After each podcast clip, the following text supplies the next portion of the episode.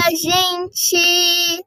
Tudo bem? Para quem não sabe, meu nome é Angela. Vocês não devem saber também que esse é meu primeiro podcast. Podem me chamar de Ian. Deixe um comentário ou uma mensagem aqui embaixo. E hoje eu estou aqui com um livro que vai ser mais ou menos que uma série.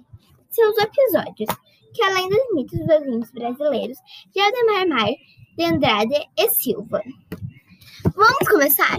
Bom, hoje eu estou com a página 18, que vai ser o Guaraná. Então vamos, a essência, Guaraná, a essência da fruta. A situação inicial. O primeiro parágrafo. A Guri era mais alegre índiozinho de sua tribo.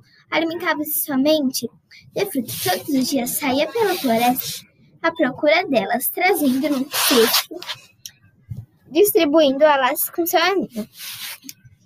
Conflito primeiro. Segundo parágrafo. Certo dia, a Gary se perdeu de, se perdeu-se na mata para afastar-se demais na aldeia. Acabou por dormir na floresta. Após cair de noite, não conseguiu encontrar o caminho de volta. Jurupari, segundo parágrafo, conflito.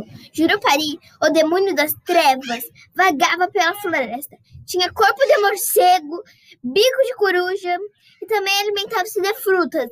Ao encontrar o indiozinho, do lado das cestas, não existiu como atacá-lo. Terceiro parágrafo. Não, quarto parágrafo, desculpa. O conflito. Os indiozinhos, preocupados com o menino, saíram à sua procura. Encontrado ou morto, do lado do cesto vazio. Tupumã, o deus do bem, ordenou que retirasse os olhos da criança e plantasse sobre uma grande árvore seca em seus amigos hum, deveriam regá-la com lágrimas, até que ali brotasse uma nova planta, de qual nasceria o fruto que conteria a essência de todos os outros, deixando mais forte e mais feliz aqueles que comessem o, parágrafo final, o desfecho. A planta que brotou os olhos de Agri possuía a semente em forma de óleo, recebendo o nome de Guaraná. Espero que vocês tenham gostado. E esse foi. Qualquer coisa, eu posto mais aqui.